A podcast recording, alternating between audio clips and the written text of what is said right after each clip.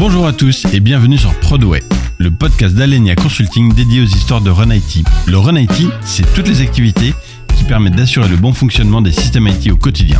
C'est quand même entre 40 et 70% du budget IT des entreprises. Moi, je m'appelle Emery Durimise et je travaille dans le Run IT depuis 20 ans.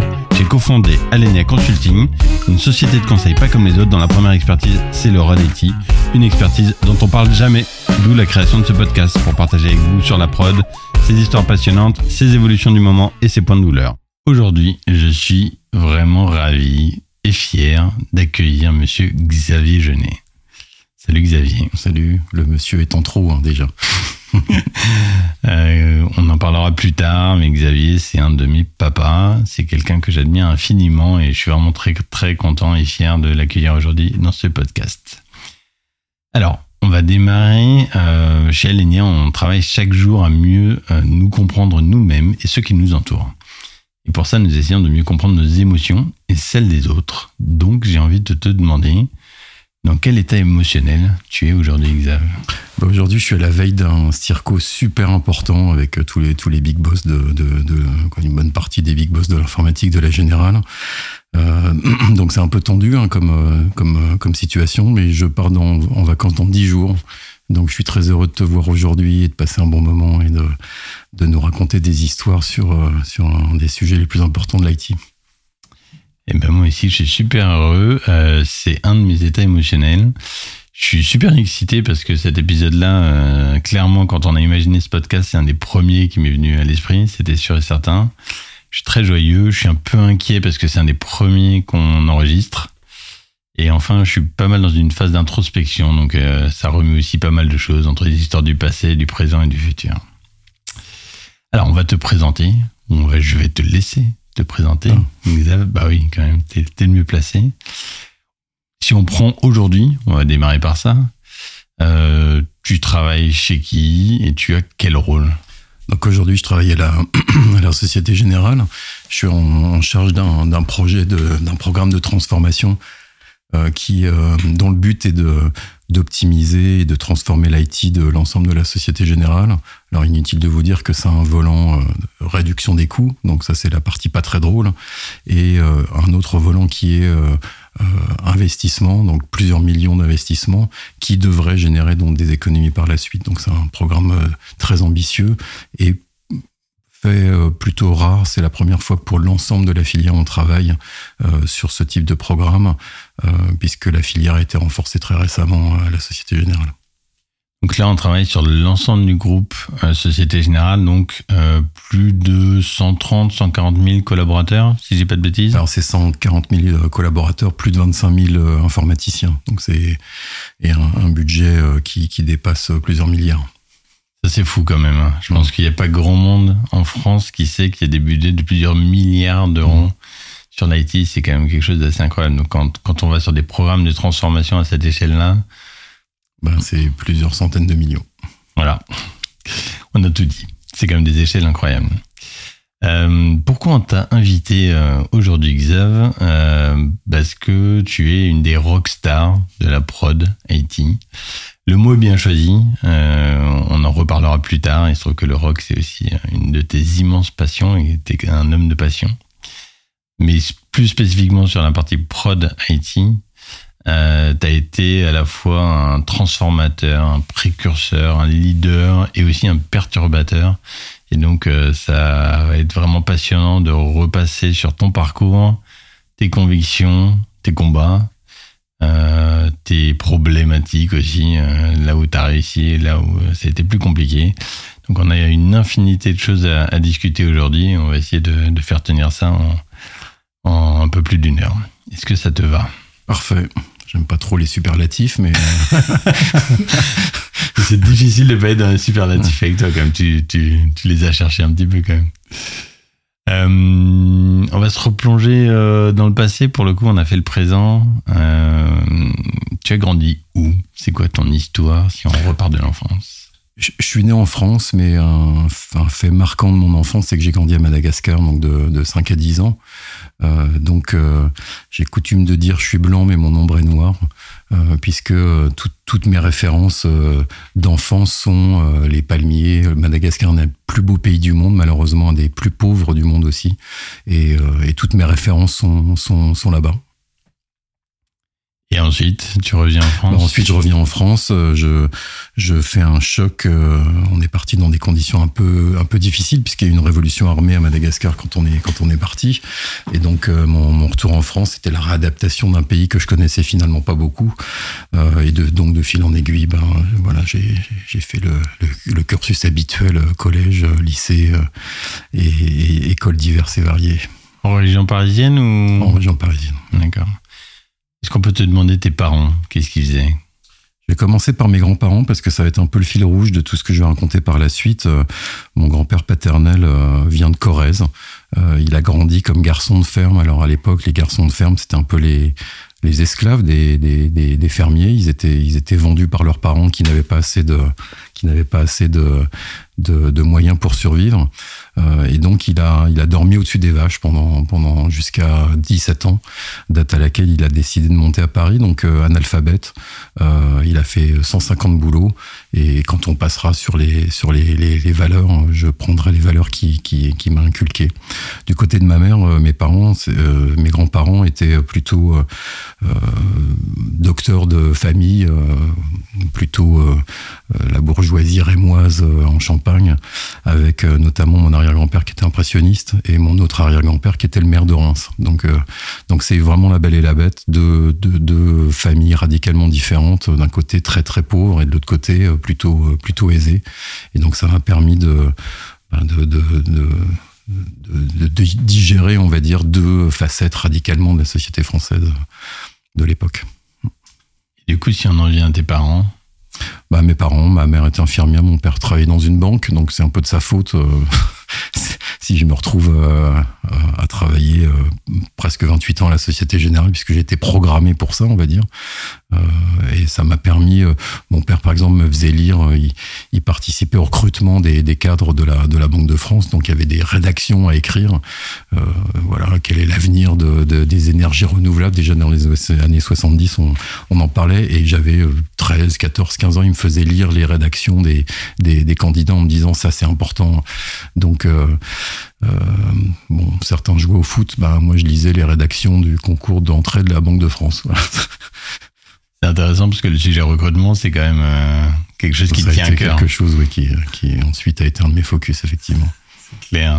Euh, ils t'ont transmis quoi? Donc, tu as parlé des valeurs transmises par les grands-parents. Au niveau de tes parents, donc on a compris en tout cas le secteur bancaire. Après, par rapport vraiment à ta façon de travailler, est-ce que ça a eu un impact d'une façon ou d'une autre? Bah, les, les, valeurs, euh, les valeurs fortes euh, que, qui m'ont inculqué, c'est euh, travail, travail, travail. On parlera éventuellement, malheureusement, de trop travailler. Euh, la rigueur, ce qui peut être considéré par beaucoup de mes collègues comme un, un vrai, un vrai, pas une qualité, mais un vrai défaut. Et puis euh, le sens du devoir aussi, euh, ou la loyauté, on va dire, qui, euh, qui, qui fait que finalement, j'ai pas beaucoup changé d'entreprise. Je suis resté 7 ans chez Lafarge et quasiment 28 ans à la Société Générale. Donc la loyauté, c'est aussi quelque chose qui, qui me tient à cœur. Et c'est d'ailleurs pour ça qu'on se parle, puisque tu étais un des exemples de, la, de loyauté aussi quand on a travaillé ensemble. J'allais dire qu'en effet, ça, se sentait énormément dans ton, même dans ton amitié pour le coup. C'est quelqu'un d'extrêmement loyal. Euh, et du coup, on arrive à faire des études supérieures bah, En fait, j'ai le bac par hasard. Donc, euh, typiquement, je, je, suis le type d'élève qui, euh, qui passe dans la classe supérieure avec un tout petit peu de chance et 10.1 de moyenne. Euh, j'avais pas du tout prévu d'avoir le bac, donc je m'étais inscrit nulle part en fait. Euh, et en plus à cette époque-là, j'avais commencé à faire de la musique, donc j'étais plus intéressé par les riffs de, de ACDC ou de Status Quo à l'époque plutôt que, plutôt que de réviser euh, ce qui était qu'une fonction dérivée. Et donc, euh, moi, je me retrouve un peu ennuyé avec le bac. Et comme je m'étais inscrit nulle part, euh, fort heureusement, mon père m'avait forcé à passer un concours d'une école de commerce qui est maintenant, on va dire, une sous-sous-école de l'ESCP. Et je l'ai eu. Donc ce qui m'a permis de démarrer ce, un, cursus. Et ils étaient plutôt en avance au niveau de l'informatique. Ils avaient, ils avaient un système informatique qui était plutôt pas mal, et ça m'a fait découvrir l'informatique à ce moment-là. Voilà.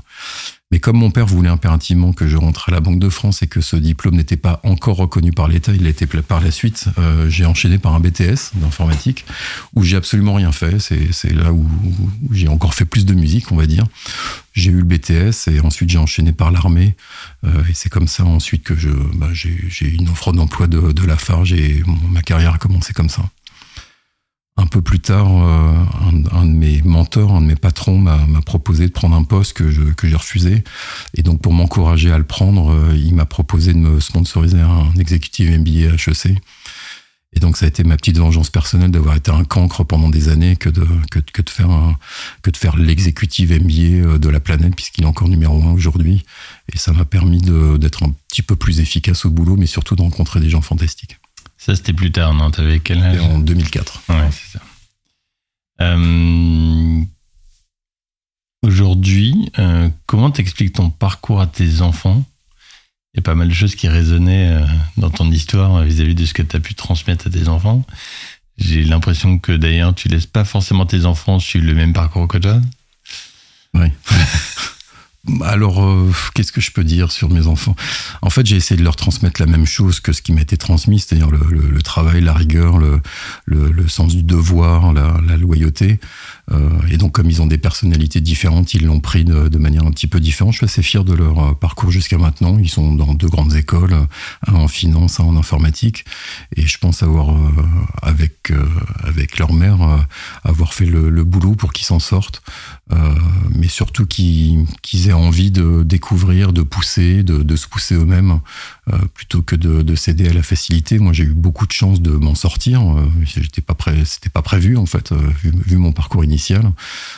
eux, ça a été un tout petit peu plus facile, donc je, suis content. Dans tout ton parcours, il y a quand même une, un moteur très fort, une soif de réussir, de prouver peut-être? C'est pas tant euh, la soif de réussir, euh, prouver euh, peut-être oui, prouver à mon, père, à ma, famille que, que, finalement j'ai réussi à faire quelque chose. C'était plutôt, alors je vais reprendre une phrase de Dali, je mourrais d'un excès d'insatisfaction. parce que c'est mon moteur en fait. Je suis malheureusement perpétuellement insatisfait de tout. Alors pour les gens qui m'entourent, c'est très très pénible. Je suis, vraiment quelqu'un d'insupportable parce que je suis jamais content. Au boulot, ça se voit un petit peu. Euh, mais ça a été mon moteur en fait. Et donc, euh, pour la petite histoire, quand je vais dans un resto, il m'arrive de temps en temps de noter sur la nappe euh, tous les axes d'amélioration qu'on pourrait faire pour que ce resto soit encore mieux. Il m'est arrivé de donner ça au patron et soit de me faire jeter comme un malpropre ou alors me faire offrir le, dîner. Donc, bah, je fais ça pour tout en fait. je, je l'ai fait récemment dans un hôtel, ce qui, ce qui m'a valu d'être convoqué par le directeur de l'hôtel pour pour, euh, pour discuter de mes axes d'amélioration, justement. Génial. Euh, donc tu tombes chez Lafarge un peu par hasard ou il y avait une raison Je réponds à une annonce en fait à l'époque il n'y avait pas internet hein. donc c'était des annonces dans un journal qui s'appelait Zéro Informatique. Il cherchait euh, l'équivalent d'un responsable bureautique. C'était l'arrivée de la micro-informatique. C'était vraiment le début en fait. Alors pour ceux qui nous écoutent et qui sont nés euh, dans les années 80, euh, moi j'ai commencé ma carrière, il y avait des machines à écrire et euh, il n'y avait pas de répondeur au téléphone. Donc quand on voulait travailler avec quelqu'un, on l'appelait. Si ça répondait pas, bon, on attendait. on rappelait une heure plus tard, deux heures plus tard. Il n'y avait pas de mail non plus, donc on tapait des notes avec la machine à écrire, on mettait ça dans un parapheur et puis quelqu'un l'emmenait en attendant la, la, la, réponse un jour, deux jours, trois jours plus tard. Donc c'est un autre monde en fait. et mon boulot mon premier boss était très très visionnaire. Il m'a dit, moi j'avais 23 ans, 22 ans, il m'a dit je te donne un million de francs, c'était des francs à l'époque, euh, et as un, objectif, c'est de faire en sorte qu'il n'y ait plus de machines à écrire, que tous les ordinateurs soient reliés entre eux, qu'ils impriment sur une seule imprimante par étage et qu'ils soient tous reliés à nos gros systèmes dans les usines. Et ça, c'était, ça n'existait pas en fait. Euh, il y avait le réseau local, c'était euh, IBM PCLAN 1.0, donc euh, ça marchait quasiment pas. les partages d'imprimantes, ça n'existait pas. Il a fallu écrire le driver en, assembleur. J'aurais dû d'ailleurs le vendre à HP. Aujourd'hui, je serais milliardaire. et les connexions au gros système, c'était quasiment impossible de le faire non plus. Donc, pour la petite histoire, je me suis évertué à saboter les, les machines à écrire avec un, un, poinçon et un marteau la nuit. Euh, donc c'était des machines à boules et donc je sabotais le E, le O ou le I. Et le lendemain, quand les gens tapaient sur leur machine, bah, le E, le I ne, ne s'imprimaient pas. Et donc euh, ils me disaient qu'est-ce qui se passe? Euh, Change-moi ma machine à écrire. Je dis pas de budget, j'ai que des ordinateurs et ça tombe bien, j'ai une formation demain. Donc je t'installe un PC. Et j'installais des PC la nuit, 20, 20 par nuit en fait. Et le lendemain, je les installais après le sabotage en règle de, de la boule de la boule de la machine à écrire. On est en quelle année là? On est en 1989. C'est incroyable, on n'est pas encore dans les années 90 et enfin, c'est déjà la transfo digitale. Hein. Ce que tu décris, c'est ce que des gens euh, un peu 20 ans plus tard, un peu, un peu accéléré. tu avais trouvé des solutions, mmh. des propos solutions pour accélérer la transfo digitale. C'est euh, ok, incroyable. Combien de temps chez Lafarge du coup? 6 ans, oui, 6-7 ans de, de mémoire, ouais. Tu finis par t'ennuyer? Non, c'est un chasseur qui m'appelle, qui me dit euh, vous avez le profil euh, typique pour les salles de marché, euh, donc bah, on vous a dégoté un, entretien. Donc à, cette époque-là, les, salles de marché de la Société Générale étaient à Opéra, rue d'Antin et, rue Lafayette. Et j'arrive dans ce dans ce monde que je connaissais absolument pas, de gens qui avaient à peu près mon âge. Hein. Euh, Lafarge, c'était pas moi, j'étais très très jeune en fait chez la chez Lafarge. Des gens ont mon âge, des PC dans tous les sens, euh, du souk, vraiment euh, des, des, papiers qui tombent des, des, des, écrans, des écrans empilés les uns sur les autres. Euh, et je me suis dit, tiens, c'est marrant cette, ambiance-là. Et donc, de fil en aiguille, les entretiens que j'ai fait m'ont donné envie de venir. Et, j'avais une spécialité qui était une spécialité réseau à l'époque, euh, qui était plutôt rare. Et donc, ils ont été convaincants pour me faire entrer à la générale. Et c'était le, le, le début d'une grande aventure. Alors c'est euh, un de nos premiers épisodes, comme on disait, et euh, c'est la première fois qu'on va aborder le monde de la banque d'investissement ou CIB. Est-ce que tu veux expliquer peut-être à nos auditeurs c'est quoi une salle des marchés? Oula euh, prenons un exemple, je suis une entreprise, non, je suis une, je suis une ville en fait, et je veux faire un pont qui traverse la, la, la, rivière qui traverse ma ville. il faut que je me finance pour, pour le faire. C'est l'exemple le plus euh, relié à la vie de tous les jours, hein, parce qu'on pourrait donner d'autres exemples sur des, des, des, produits très compliqués euh, qui sont pas forcément reliés à la vie de tous les jours. Et donc pour moi, ma commune, pour me financer, il faut que, il faut que je, j'achète des produits qui vont me permettre de, de financer mon pont et de faire en sorte que je vais pas me sur, en surendetter ma, ma, ma commune. Ça s'appelle les financements. Euh, et donc c'est comme ça que, en fait, dans la vie réelle, bah, tous les ponts, toutes les écoles, toutes les infrastructures, les avions, les bateaux euh, sont, sont financés. Ça, c'est un, c'est un exemple. Ensuite, après, il y a bah, ce que Madame Michu euh, entend aux informations, c'est, c'est les, les, actions qui montent et qui descendent. Bon, ben, le, le, le job de, de, de certains de, des opérateurs de, de marché, c'est, d'acheter, et et de vendre et de s'assurer que derrière, on puisse euh, en tirer une forme de profit. Voilà, il y a, il y a 150 métiers, même 1000 métiers dans la banque d'investissement. Mais ce qui parle le plus aux gens, c'est, c'est en général ça, c'est la partie financement et la partie euh, gestion des actions. Et donc, euh, on parlait déjà à l'époque, et on parle toujours d'immenses open space, enfin de très mmh. grands open space. La dimension a changé entre temps, mais avec euh, bah, des traders, mmh. en gros, deux grosses populations, des traders qui sont les personnes qui sont lâchées à la vente euh, assez techniques, hein, des profils assez ingénieurs, et des sales qui sont tout simplement des commerciaux qui mettent mmh. en relation un besoin avec une réponse. Les salles, c'est impressionnant. Alors depuis que le loup de Wall Street, euh, le film est sorti, euh, les, gens peut-être voient une, vision un peu particulière de des salles de marché de la finance, mais c'est effectivement des salles gigantesques. On a un immeuble à la, défense, euh, c'est l'équivalent d'un terrain de foot. C'est en fait c'est cinq terrains de foot les uns empilés les uns sur les autres. une lumière très particulière, très très très très, blanche pour pour rester dynamique. Des écrans dans tous les sens. Et il s'est passé un petit changement entre, entre les années 80 et maintenant, c'est l'acoustique. Euh, dans les années 80, c'était un brouhaha perpétuel, des gens qui criaient, euh, euh, des téléphones qui, des téléphones qui sonnaient, des bips qui issus des, des, PC, des gens qui se parlaient entre eux via des, des espèces de talkie-walkie qui s'appelaient des stanto. Là maintenant, on est dans des salles de marché où on est, c'est le silence quasiment. et donc ça, c'est un vrai vrai changement aussi. L'acoustique, c'est c'est aussi un vecteur de changement en fait. C'est vrai que c'est un changement drastique. Donc là, on arrive dans les années. T'arrives quand à la génération 94. 94, ok. Euh, donc tu es recruté euh, sur ta compétence réseau? Ouais, donc je fais ça 4-5 ans. Euh, j'arrive, il y a 20 machines différentes, pas de master, des imprimantes toutes connectées en parallèle via des switches. Euh, des couches IP euh, toutes différentes. Euh, de mémoire, il y avait 12 couches IP différentes. Donc un espèce de, patchwork de machines et de systèmes, tous installés à, la va-vite, évidemment. Et donc moi, mon boulot, ça a été d'essayer de, normaliser un peu tout ça et de faire en sorte que, bah, à terme, on n'ait plus qu'un seul master, un seul type de, de, machine et que, bien évidemment, toute l'installation et la gestion derrière soit, soit optimisée. Donc ça, ça m'a occupé pas mal. Euh, on a aussi déménagé à la Défense, donc ça c'est peut-être une question plus tard. Hein. un des grands moments de ma vie, de ma carrière, ça a été ce, fameux déménagement. Et puis euh, par hasard, euh, je me retrouve à Londres et je fais comme au resto, je fais une liste des trucs qui vont pas à Londres.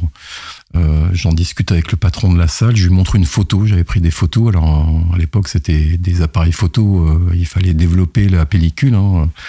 Et je lui dis, bah voilà, ça c'est l'équivalent de Londres. Et là, c'était euh, trois serveurs de passage d'ordre, donc les serveurs qui, qui font les, les, transactions avec, euh, avec les bourses, qui étaient entassés les uns sur les autres et avec des cartons et des câbles qui pendaient dessus. Donc une machine critique, qu'on pourrait appeler maintenant critique, euh, qui était installée n'importe comment. Donc il m'a regardé avec ses yeux bleus. C'était un boss qui s'appelait Marc Lissler. J'ai beaucoup de, de respect pour, pour, pour Marc. Il m'a dit tu veux y aller? Et euh, bah, c'est comme ça que les carrières se faisaient à l'époque. Et je lui ai dit, oui, j'y vais. Et donc, euh, ça m'a occupé euh, trois ans. On essaiera dans, dans, le cours de tous ces podcasts de donner aussi des conseils aux auditeurs, entre autres sur leur carrière. Je pense que là, ça fait deux fois que tu nous parles d'un conseil qui, pour moi, est hyper important. C'est finalement toujours d'essayer de chercher de l'amélioration mmh. continue. Et on a souvent un frein sur le fait d'aller porter ça face à son management ou à son métier en face. Alors que là, tu as deux exemples. Euh, c'est mon conseil, c'est il faut faire l'inverse. Euh, des fois, c'est il faut faire l'inverse, mais il faut la, il faut l'amener euh, comme amélioration, comme, euh, comme axe de, de développement, axe d'amélioration et pas comme euh, critique du système. parce que si on a un petit fond rebelle, ça pourrait tourner mal. Donc effectivement, arriver avec des vrais propales, et, donc bah, pour revenir à Londres, ma propale, c'est bah, je vais te mettre ça au carré. Voilà, Et là, forcément, en face de toi, tu as quelqu'un qui achète quand même. Mmh, c'est obligé. Il y a une idée, elle est bonne. Mmh. Quelqu'un qui est moteur, bah, vas-y, go. Mmh. Il t'a pas mis un million de francs là ce coup-ci, mais, non. quand même il t'a dit go. J'avais un bon budget parce que c'était le, même principe. Hein. C'était remettre le master. Euh, tout, en fait, toutes les, tous les sites travaillaient de manière totalement autonome. Donc là, le but a été aussi de, de, de, mettre un, un, pont entre, entre Paris et Londres sur cette activité-là. Donc à Londres, tu restes combien de temps sur cette... Euh, Je reste trois ans. Il se passe exactement la même chose qu'entre Paris et Londres. Un nouveau boss arrive. Euh, il venait de l'Asie. Euh, réorganisation. Il se retrouve patron de l'Asie. Et dans un couloir, je vais le voir et je lui dis, il y a plein de trucs à faire en Asie. J'ai terminé sur Londres. Prends-moi en Asie. Et donc, euh, encore une fois, ça s'est fait dans un couloir. Euh, et donc, euh, bah, 15 jours plus tard, je faisais les budgets de l'Asie sur 13 pays, entre l'Australie et le Pakistan. Et donc, ça a été un petit peu, un, petit peu chaud, mais c'est aussi une expérience fantastique. Et là, ça m'a vraiment projeté dans la gestion multisite, la production sur plein de fuseaux horaires différents, l'aspect multiculturel du management, où là, on gère pas un japonais de la même manière qu'on va gérer euh, un thaï ou un singapourien. Euh, et donc ça, ça, a été une, expérience fantastique.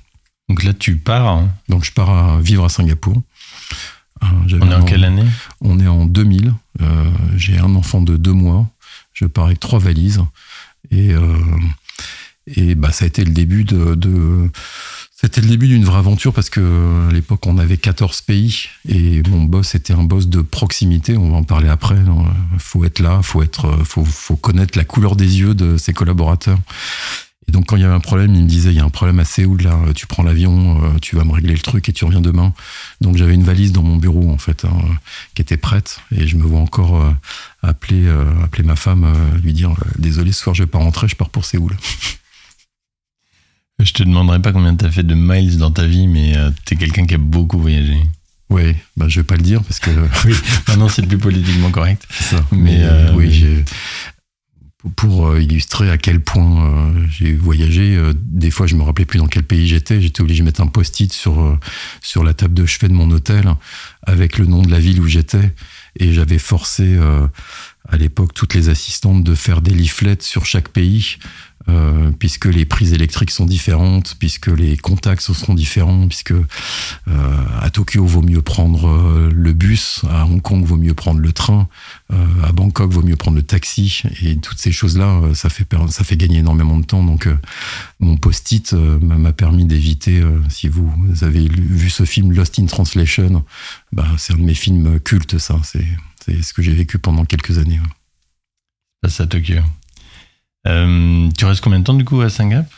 Je suis resté euh, pas très longtemps, euh, deux ans, à peine deux ans.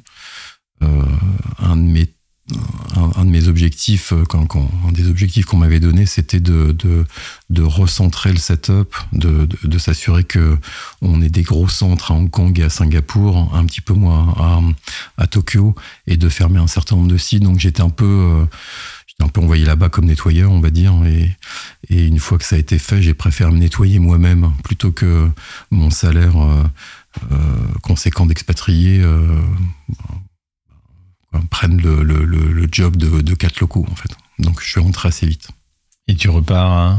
J'arrive en France. Euh, et on me demande de, de, créer le premier, la première équipe de production, donc ce qu'on appelle production maintenant, mais plutôt support applicatif à l'époque, euh, de tout l'environnement dérivé, equity dérivative. Donc là, on est en 2002. 2002. Mm. Euh, c'est peut-être le moment juste d'expliquer le métier de la prod. Ça va être une des premières fois. Et mm. puis, bah, la prod, c'est donc imaginons un système d'information où on a des milliers, quoi, on va dire des centaines de logiciels qui ont tous été en tout cas la Société Générale créée par des développeurs en interne, le fameux Make or Buy, donc là on est un peu spécialisé du, du, Make, euh, tous alignés euh, à des métiers et des produits différents, donc quasiment un logiciel par produit, un logiciel par métier, et sur toutes les couches de back-office, middle office, front office. Donc tout ça, ça, crée des centaines de, logiciels. Et l'objectif de, des, gens de la production, c'est de supporter ces logiciels-là. Donc un, de bien les connaître, euh, deux, d'aider les utilisateurs, euh, parce que bien évidemment, ils savent pas bien les utiliser où il y a des problèmes, où il y a des bugs, euh, et donc d'être le SAMU en fait de, de, de l'application du, système applicatif de, de, cet environnement. Super, c'est très clair. Euh, donc tu montes la première équipe de prod applicative euh, de la Société Générale. Alors on demandera aux futurs invités. voilà, exactement. On ira chercher ailleurs, voir qui était la toute première. Et c'est quoi le mandat à l'époque? Le mandat, c'est euh, euh, s'assurer qu'il n'y ait pas de pépin. Un pépin, euh, un pépin sur un logiciel d'une salle de marché, ça peut être plusieurs millions en quelques secondes. et donc il y a cette notion d'urgence, de, criticité. vous avez sans doute entendu parler des fat fingers, un, trader qui achète 1000 à 1 alors qu'il voulait acheter 1 à 1000. Euh, c'est pas, ça, ça, a des impacts qui sont qui sont colossaux. Donc euh, donc c'est les profils qui les profils qui euh, qui, font du, du, support, c'est déjà des informaticiens, mais c'est aussi des gens qui ont une vraie, un vrai appétit sur la, la, matière finance, de comprendre bien le métier des, utilisateurs. On va parler des utilisateurs après, mais le, maître mot, c'est c'est avoir ces deux profils, le profil business et le profil euh, technique. C'est essentiel. on est sur un profil assez hybride, en effet. Euh, complètement. Et la deuxième chose, c'est de faire l'interface avec le monde du développement. Donc, euh, c'est des logiciels qui évoluent tout le temps. Il y a tout le temps des releases. Alors maintenant, avec l'agilité, il y en a encore plus. Euh, donc, des nouvelles fonctionnalités, mais aussi euh, des nouveaux bugs ou des fonctionnalités qui sont pas adaptées. et donc, c'est vraiment cette interface entre le monde du développement pur informatique et le et le et le business. c'est des gens. Je, je, parlais du SAMU, mais c'est des un mix entre euh, des urgentistes, euh, des scouts, euh, des profs. donc, il faudrait que je fasse la liste. Je n'avais pas préparé cette liste-là, mais c'est les sept nains de, c'est les sept nains de l'informatique. Compris Tchoum. donc, tu montes l'équipe. Tu pars d'une base existante. T'as un budget, t'as un mandat. alors il y a quelques, il y a quelques individus à gauche et à droite dans les équipes de développement qui ont une sens, un sens du service un petit peu plus développé que la moyenne du développeur. Euh, et donc, euh, bah, on, mon travail a été de les extraire petit à petit de chacune de ces équipes-là, de, de, de, créer une vraie, euh, une vraie philosophie autour de, de ce que c'est que le support, le support applicatif et la production, euh, le mot SaaS, euh, c'était Services en Application Support, avait été choisi à dessein. Euh, ça, c'est les, les, les agents secrets de, de, des Anglais, il me semble. Hein. Anglais. Et donc c'était c'était la, la, première tentative d'essayer de monter quelque chose de de comme une famille en fait avec une, un nom, une représentation, une histoire, un logo. On avait même à l'époque on avait même créé un logo euh, pour euh, justement pour mettre du, du, corps autour de cette fonction là qui était qui, qui n'existait pas en fait. Non seulement qui n'existait pas, mais euh, pour peu qu'on la connaisse un peu, euh, déjà aujourd'hui, c'est un métier qui est pas particulièrement tout en haut de la pile mmh. euh, de la fame dans le monde de l'IT, mais à l'époque, c'était quand même mmh. le dernier métier ou la dernière chose qu'un développeur avait envie de faire. en termes de recrutement, c'était un peu compliqué d'expliquer euh, ce qu'on faisait. et surtout de trouver des gens motivés pour ça. Alors, je reviens un peu sur la notion de scout. Hein, euh, je pense que 80% des gens qui font de la production, c'est des gens qui veulent aider, en fait. Donc, euh, euh, des gens qui veulent aider, des gens qui ont une soif plutôt importante de reconnaissance. Parce que quand on est développeur, on n'a pas besoin de reconnaissance. On, fait, le soft, il marche, on est content. Quelqu'un de la prod, il a envie d'avoir une petite lumière qui brille dans, les yeux de celui qui, qui l'aide. C'est sûr. Ça te fait sourire. Ça me parle. Ça me parle fort. Euh, tu mets combien de temps à la créer, l'équipe, et elle a légitimé bah, créer cette culture Je suis pas resté longtemps, je suis resté, euh, je suis resté 18 mois. Euh, donc les gens ont l'impression que j'ai passé 10, 10 ans en fait, et non, j'ai passé 18 mois à, à structurer. ça a été challenging. il y avait une vraie notion d'urgence. Donc j'ai pas fait beaucoup dans le détail. Euh, à l'époque, on a vraiment euh, mis la structure et imposé la structure. Euh, j'avais des boss qui, me supportaient bien sur le sujet. et pourquoi que 18 mois? Parce qu'en fait, donc la personne, François Boucher, qui était à l'époque le, patron de l'informatique, m'a demandé de, prendre une autre équipe et de monter une autre équipe qui était la première équipe de cybersécurité je voulais pas le faire et, donc c'est comme ça qu'en échange il m'a il m'a sponsorisé mon, mon exécutif MBA et donc euh, bah là j'ai enchaîné direct par euh, en même temps un exécutif MBA et monter l'équipe euh, ce qui m'a valu mes premiers déboires de santé ou de fatigue on va dire puisque là pour le coup je pense que je dormais maximum 3 heures par nuit pendant 18 mois. là on est en quelle année? 2004. C'est quand même dingue que la première équipe de cyber, qui est quand même le sujet, euh, je sors aujourd'hui du CRIP, euh, qui est euh, voilà un salon assez coté mm. autour de tout ça. Le thème de 2023, c'est la cyber. Mm. Là, on est, en, il y a 20 ans, mm. et tu montes la première équipe de cyber il y a 20 ans. C'est fou quand même. Il y avait cinq personnes dans cette équipe-là. Euh, elle, a, très très vite grossi euh, et on en a profité aussi pour, euh, pour y adjoindre tous les risques, toute la gestion des risques de l'informatique, hein, puisque le cyber c'est qu'un un, bout des risques. et donc effectivement, c'était, on était plutôt en avance sur le, sur le sujet la suite a montré qu'on n'avait pas poussé, suffisamment et on va pas épiloguer sur cette histoire, mais euh, en tout cas, euh, oui, on a bien, on avait bien démarré à l'époque. On avait, on avait posé les bases. Et ça, c'était l'intuition de. C'est François qui te demande de monter cette équipe-là. Oui. sacré instinct quand même. Hein, parce qu'à cette époque-là, euh, je pense que des équipes cyber, c'est pareil. On pourrait compter euh, sur le marché.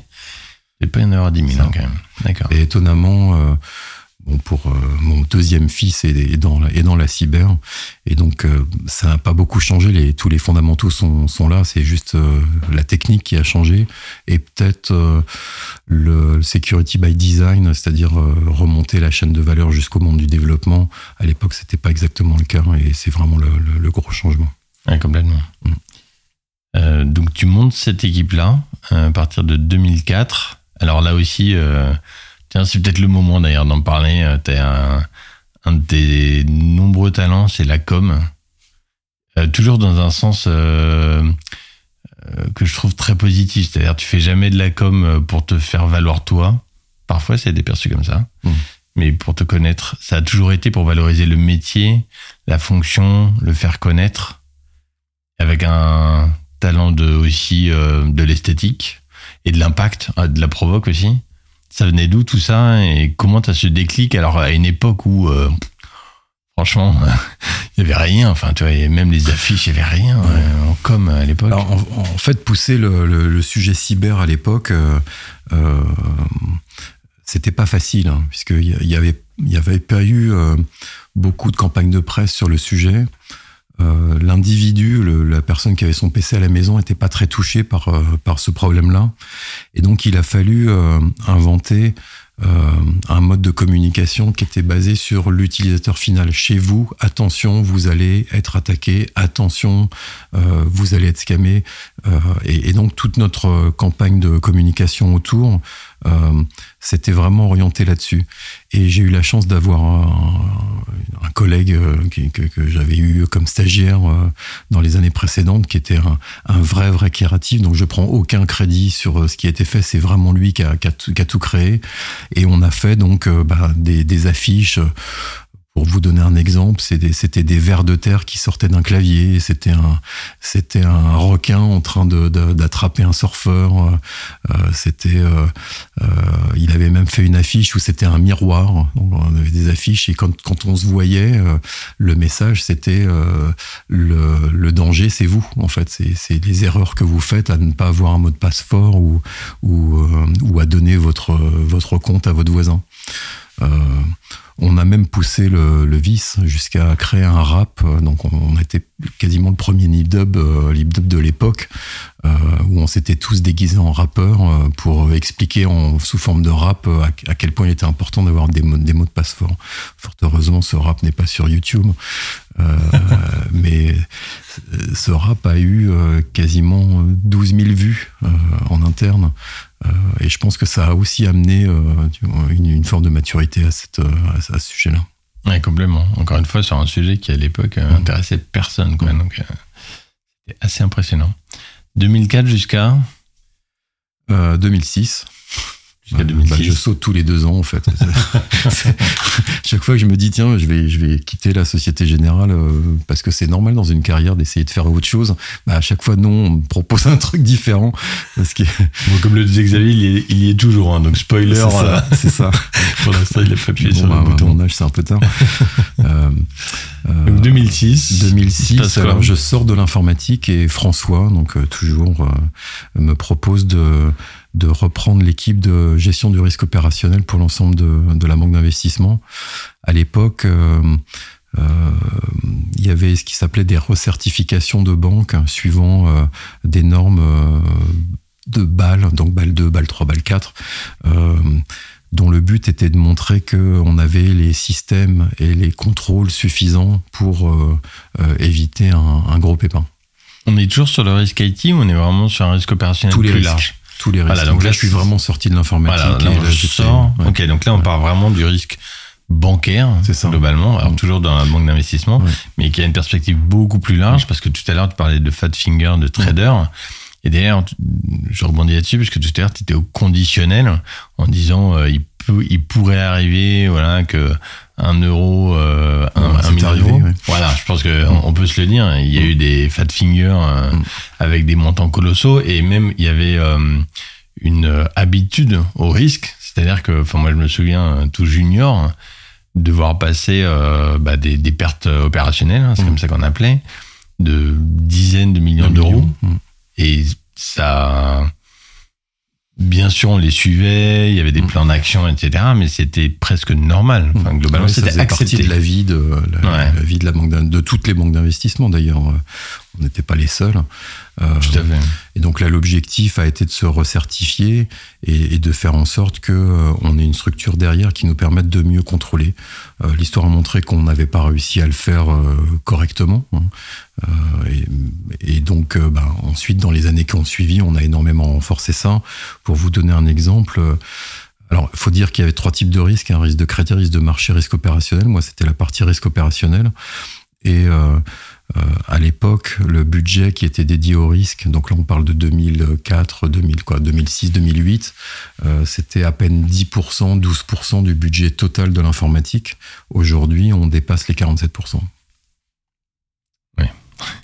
Changement d'échelle. C'est ça. Et, et- et imposé par les régulateurs et aussi par l'histoire de tout ce qui s'est passé dans, dans- dans les banques sur les 10, 20, 20 dernières années. Ok, et donc la frustration, euh, donc euh, l'épisode dont tu parles euh, entre parenthèses, c'est Kerviel. On reviendra pas en détail aujourd'hui, mais il y a une frustration forcément parce qu'à l'époque, euh, on, on est évidemment, l'histoire l'a prouvé, pas assez mature. Mm. Et pour autant, par rapport aux compétiteurs, on est quand même très en avance. C'était un, un réel traumatisme euh, et on va dire pas de chance. Euh, et une, succession en fait de, de, de dysfonctionnements de notre structure euh, dû à notre complexité, dû, euh, à l'organisation, euh, dû sans doute aussi à, peut-être des manques de contrôle à tous les niveaux de la, de la, de la hiérarchie. Et ça a été un vrai, euh, ça a été un vrai électrochoc pour pour la Société Générale, mais aussi pour toutes les autres banques, euh, puisque en fait tous se sont demandé, je les ai eu au téléphone à l'époque, euh, est-ce est-ce qu'il peut arriver la même chose chez nous et, donc il y a eu une, vraie vague de de- d'amélioration des contrôles dans, toutes les banques d'investissement à partir de ce moment-là, qui était au même moment une crise financière. En 2008, ça a été euh, la, crise des, subprimes. Donc, euh, ça a été très difficile. Et pour revenir à la suite, sans euh, parler trop de cette affaire qui me, touche encore, euh, euh, bah, il a fallu lancer un plan de, de, de rémédiation qui s'appelait à l'époque Fighting Back. Ça m'a beaucoup occupé, comme des centaines et des centaines de, de, gens au back-office, à l'informatique euh, et, et au front. Et en fait, j'ai fait une forme de syndrome d'hyper-responsabilité. Euh, euh, J'étais en charge d'une partie des contrôles, on l'a pas vu. euh, euh, et, et donc, euh, euh, bah, je maigris de 15 kilos, euh, je passe mes nuits à regarder ce qui se dit sur Internet, euh, j'ai honte. Euh, comme, beaucoup de, des employés de la Générale, et donc j'ai décidé de prendre un congé sabbatique à ce moment-là. Euh, donc six mois plus tard, six mois après l'affaire, sur les conseils d'un ami qui me dit là, euh, il faut vraiment que tu, passes à autre chose. Et ça a été vraiment très très dur. Voilà. Donc ça c'est la partie difficile de, la carrière. On parlera des, échecs. Bah voilà, ça ça fait partie d'un des échecs cuisants de comme comme des centaines de personnes qui n'ont pas vu le truc arriver. Voilà. Oui, j'a- j'allais généraliser ou globaliser le sujet. Euh, il faut vraiment avoir en tête que euh, depuis les années 2000 jusqu'à euh, 2008, on est euh, chez Société Générale dans la première banque au monde sur les produits dérivés, qui est quand même euh, quelque part le produit La phare et la Formule 1. Mm. C'est une époque où euh, la Société Générale, banque française, est plus performante que Goldman Sachs. Mm. C'est-à-dire on est les rois du monde Mm. sur ce- ces produits qui sont Sur hyper produits. sophistiqués, hyper compliqués. Donc évidemment, ça génère une aura euh, très forte euh, en carrière professionnelle ou auprès de la famille et des amis. Et du jour au lendemain, bah, c'est toute euh, une banque qui se réveille avec sur BFM TV euh, une histoire très très différente qui est racontée Ah, et ça. des procès d'intention et des procès. Euh, donc c'est un choc où voilà. Ce qui est intéressant, c'est que c'est quand même un moment, si on prend du recul, où il va y avoir un changement de culture très fort, colossal, Mm. également en avance par rapport au marché. Tu veux nous parler un peu euh, de ce changement de culture? Parce qu'on passe d'un moment où le trader est un roi et un dictateur, Mm. ou caricaturé, mais on n'est pas loin de la vérité, à quelque chose de très différent finalement. Ça a bien rééquilibré euh, les, forces en fait entre les donc pour schématiser on a le front office le middle office le back office les fonctions support dont l'informatique et effectivement il y avait une forme de relation master slave euh, euh, qui était aussi liée au mode de rémunération hein. on avait des bons bonus quand on quand on faisait plaisir à, à nos traders hein. et donc ça tout, tout, tout ce qui s'est passé aux alentours de 2008 a, a vraiment à rééquilibrer les forces, nous a permis d'être plus dans le jeu, euh, notamment dans tout ce qui est demande management, la gestion des projets, euh, donner une force supplémentaire euh, à toute la partie sécurité de l'information et, euh, et risque. et finalement, ça a été salvateur. Euh, d'une manière ou d'une autre, euh, puisque ben, on arrivait dans une phase de maturité supplémentaire par rapport euh, à, une époque où ben, effectivement on n'avait pas forcément on les, marchés financiers, les banques d'investissement à l'époque étaient plutôt dans, un, dans une logique très entrepreneuriale et, et beaucoup moins professionnelle ou industrielle. Là aussi, c'est intéressant. Si on va essayer de prendre du recul, et pas rester que dans le domaine de la finance, mais le rapport entre l'IT et les métiers, quel que soit le domaine, est resté en master slave extrêmement mmh. longtemps. Mmh. Je pense objectivement qu'encore aujourd'hui, il y a des domaines euh, où c'est encore le cas. Et là, c'est une bascule, on n'est même pas encore en 2010, où le rééquilibrage, évidemment, mmh. il est progressif, mais tout à coup, on prend conscience de la valeur de l'IT et du fait qu'on peut plus, euh, euh, on peut plus dire ta gueule à son IT. Il faut écouter le feedback, il faut écouter ce qu'ils ont à dire et que euh, bah, dans la priorisation, euh, dans les focus, dans les investissements, mm. c'est enfin là, c'est un partenaire avec lequel il va falloir compter mm. pour la suite. Quoi.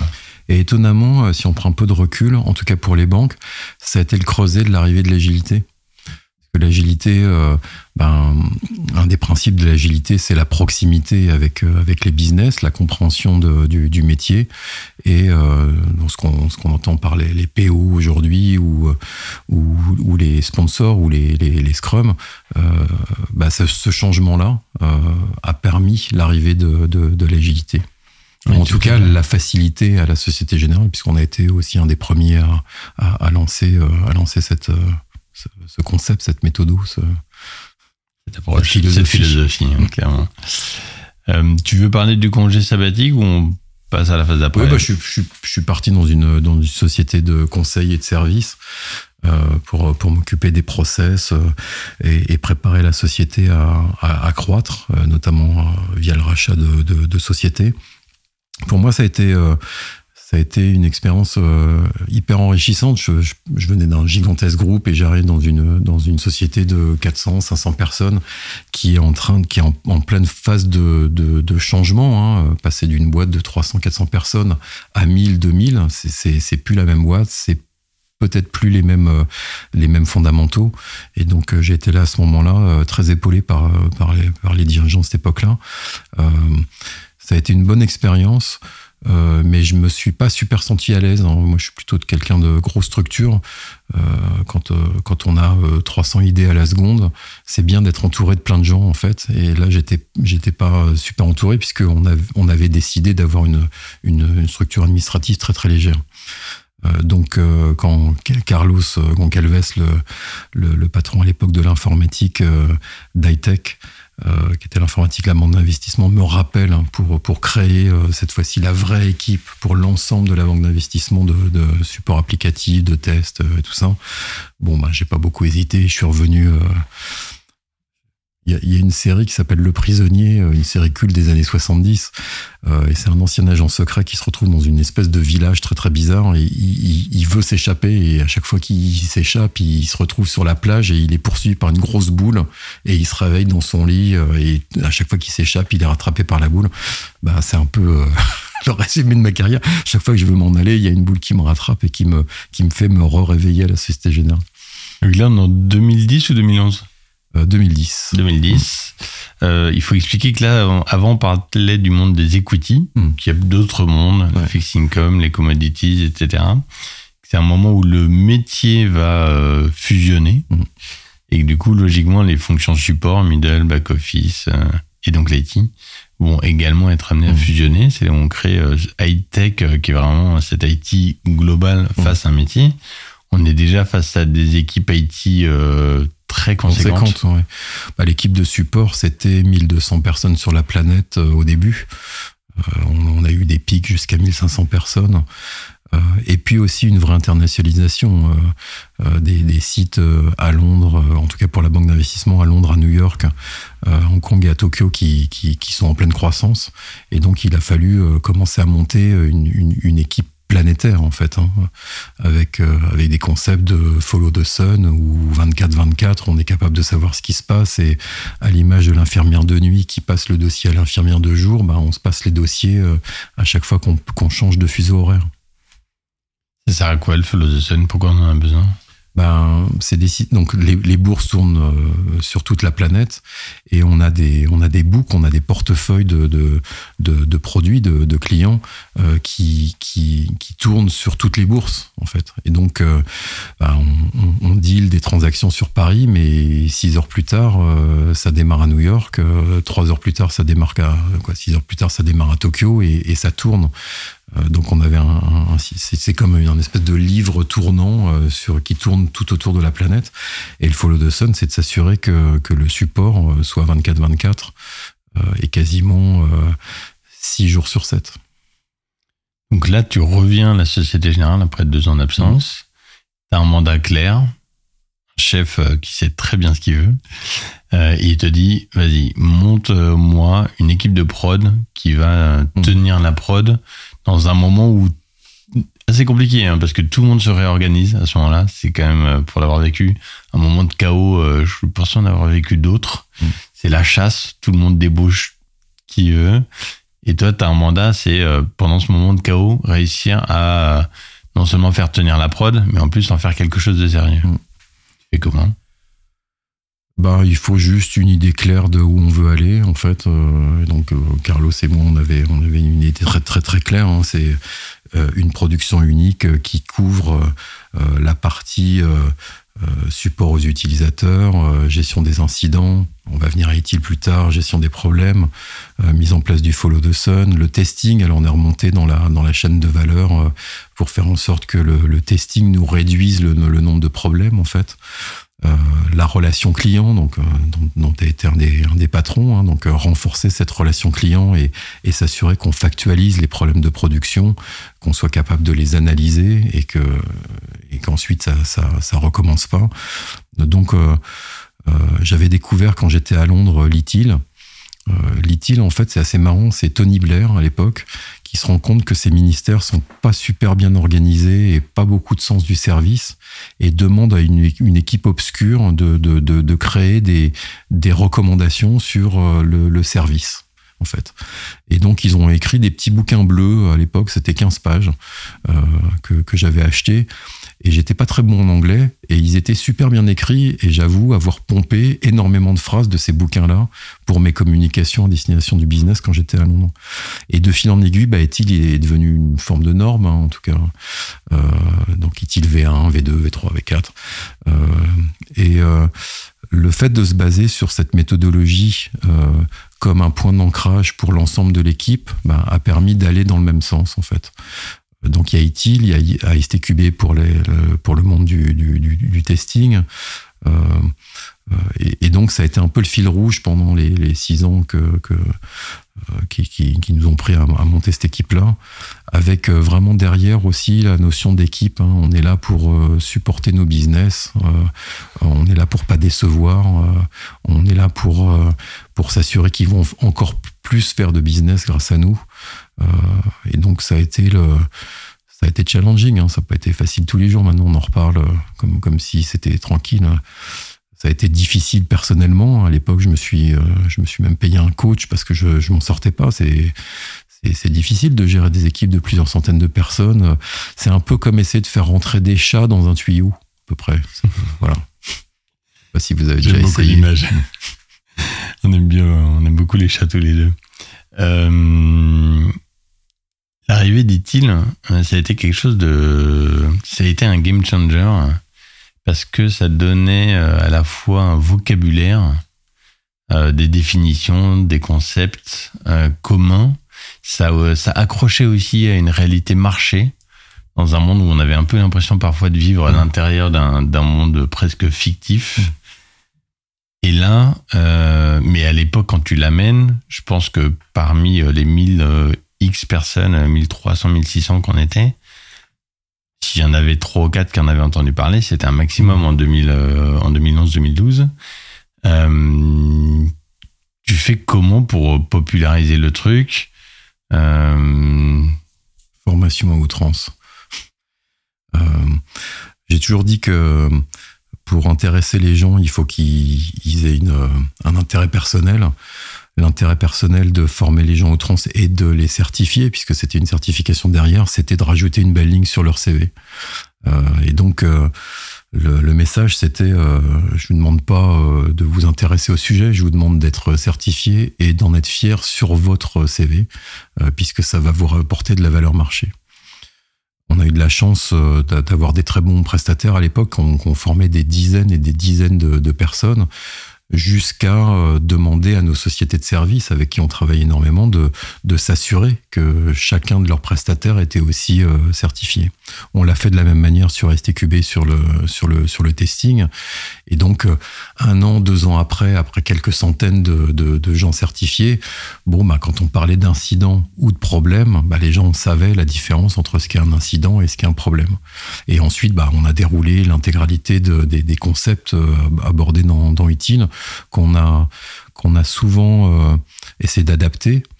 Et on était même un petit peu en avance. On avait même travaillé à l'époque, euh, donc sur la fin 2016-2017, à l'arrivée d'Agile, de, bah, du lien entre l'agilité et les concepts de, de, service management, donc les concepts majeurs, dit-il. Complètement. Et donc, entre 2011-2013, on passe de zéro personne certifiée mmh. à 1300, 1400 personnes certifiées. Mmh, mmh. C'est quand même quelque chose d'assez colossal, sachant que, tu l'as dit, dans cette population, il y avait quoi? 60, 70% de prestataires. Donc ceux-là, il faut aller voir leur boîte en leur disant, en fait, il faut le faire. Et c'est l'argent, euh, c'est l'investissement, euh, c'est aussi de la pression. Euh, L'assertif ITIL, c'est pas euh, une demi-heure euh, et un quiz. C'est un peu de boulot. Ouais. C'est un peu de boulot. Alors c'est colossal, mais c'est trois jours globalement. Hein. Mm. Un examen euh, où il y en a qui peuvent échouer.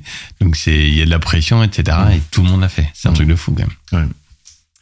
C'est une belle. Euh, encore une fois, c'est grâce à la RH qui nous a aidés, grâce aux achats hein, qui, ont, parlé aux, prestataires, grâce à la com qui m'a aidé à faire des amphis euh, remplis de, collaborateurs âgés ou de, sociétés où euh, ben, il a fallu passer les messages, répéter, répéter.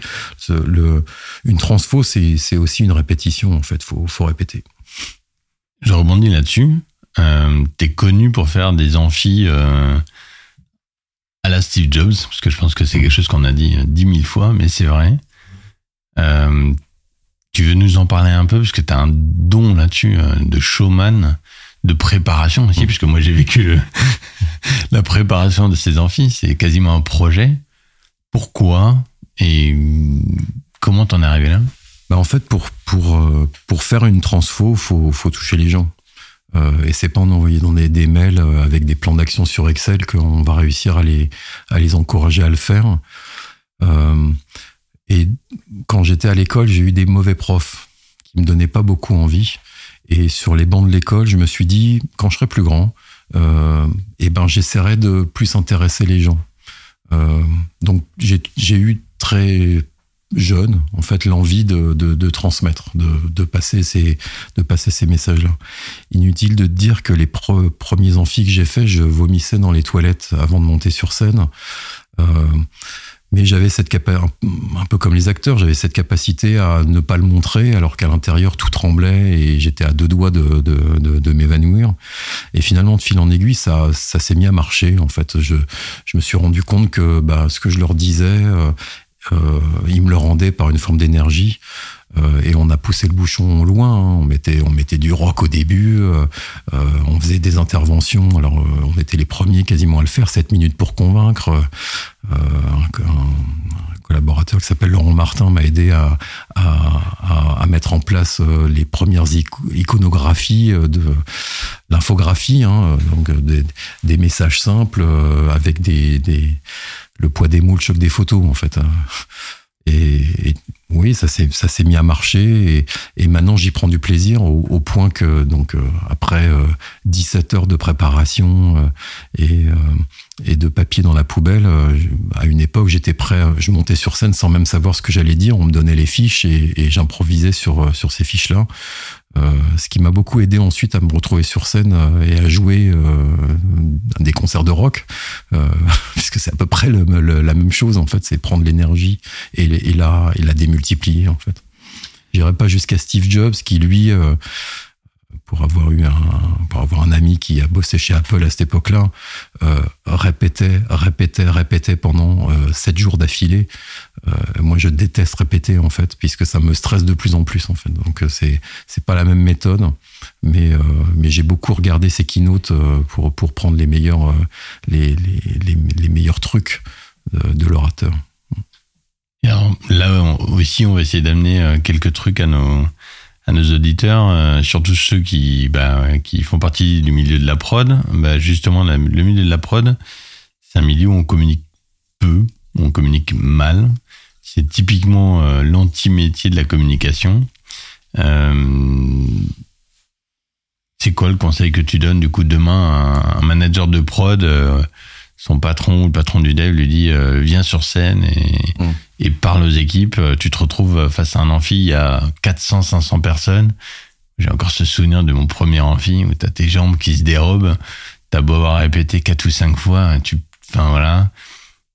C'est quoi ton conseil pour cette personne Le conseil, c'est euh, bien connaître son sujet.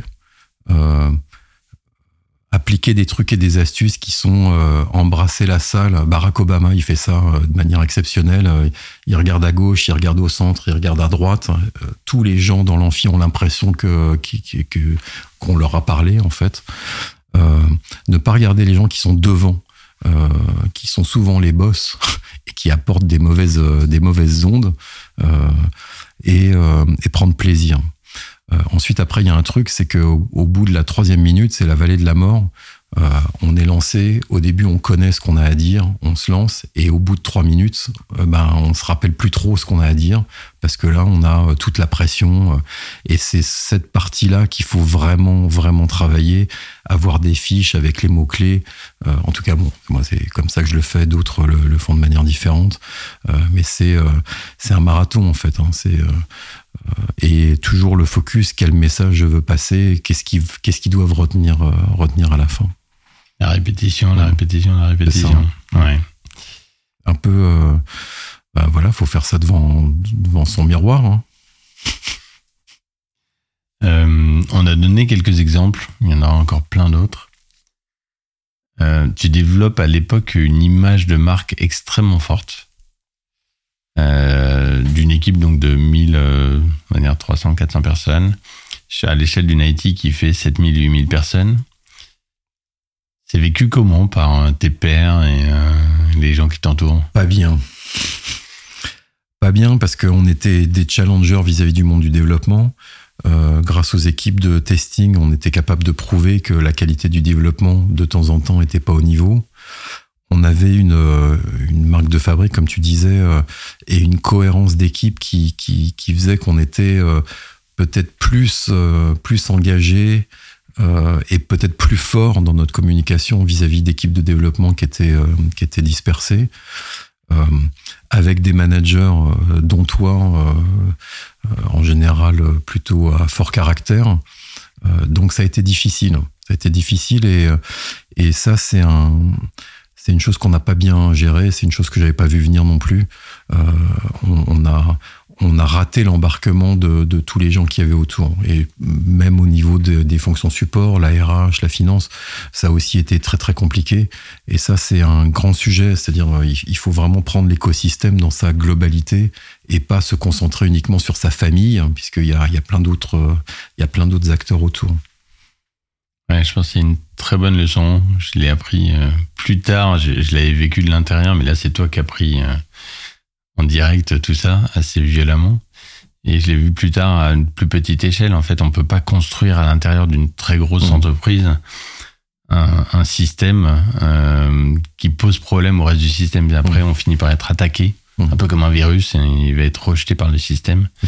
bon, c'était peut-être un peu moins violent que ça, mais à l'époque, oui, c'est clair qu'on on sentait que les équipes qui t'entouraient pouvaient pas supporter finalement ce décalage, puisque c'était un vrai décalage de maturité, de com, de rayonnement, etc.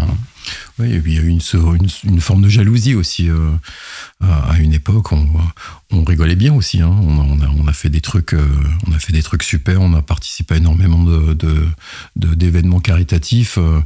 Euh, bon, bah, on y allait en masse. on y allait en, en pack. Donc, à l'image de la Société Générale Rugby, on était la mêlée, voilà, et on, avançait systématiquement. Donc, donc, faut faire attention parce qu'effectivement, il faut embarquer tout le monde.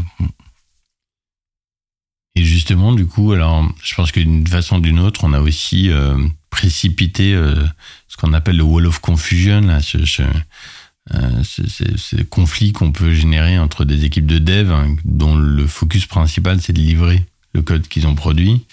Et nous qui étions là en gatekeeper, c'est mmh. un de nos mots consacrés, en gardien du temple. Et on arrive finalement à ce frottement.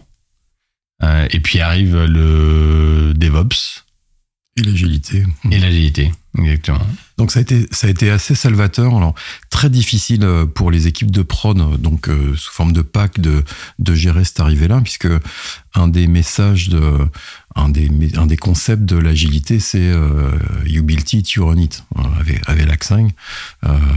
et donc ça veut dire quoi? Ça veut dire qu'en fait il y a plus d'équipes de prod sur le principe. C'est c'est les développeurs qui vont aussi faire le faire le support. Ça n'a pas été bien compris par la structure. Euh, moi, j'ai plutôt combattu ce, ce, ce principe-là. J'ai perdu la, la, la bataille euh, euh, puisque on appliquait vraiment à la lettre les concepts qu'on pouvait trouver chez Spotify ou, ou, chez les GAFA. Euh, et donc il y a eu cette petite période de flottement où il a fallu réinventer aussi euh, les concepts de DevOps, euh, qui d'ailleurs n'étaient pas repris par ITIL. ITIL était en retard par rapport à ça. Et donc, on, était, oui, dans, cette forme de confusion. Ça a eu un effet, bah, c'est de rapprocher le monde du développement avec le monde de la production. Et là, maintenant, euh, on va dire une dizaine d'années plus tard, ça s'est rebalancé. Euh, bah, ton, business model est basé là-dessus, hein, euh, avec donc des développeurs qui, développent, euh, des gens de support mais qui sont proches des développeurs, et puis surtout euh, l'arrivée de, concepts de chapitres ou de ligues où là on continue à essayer d'avancer sur la méthodologie. Donc en fait on a pris un peu le meilleur des deux mondes.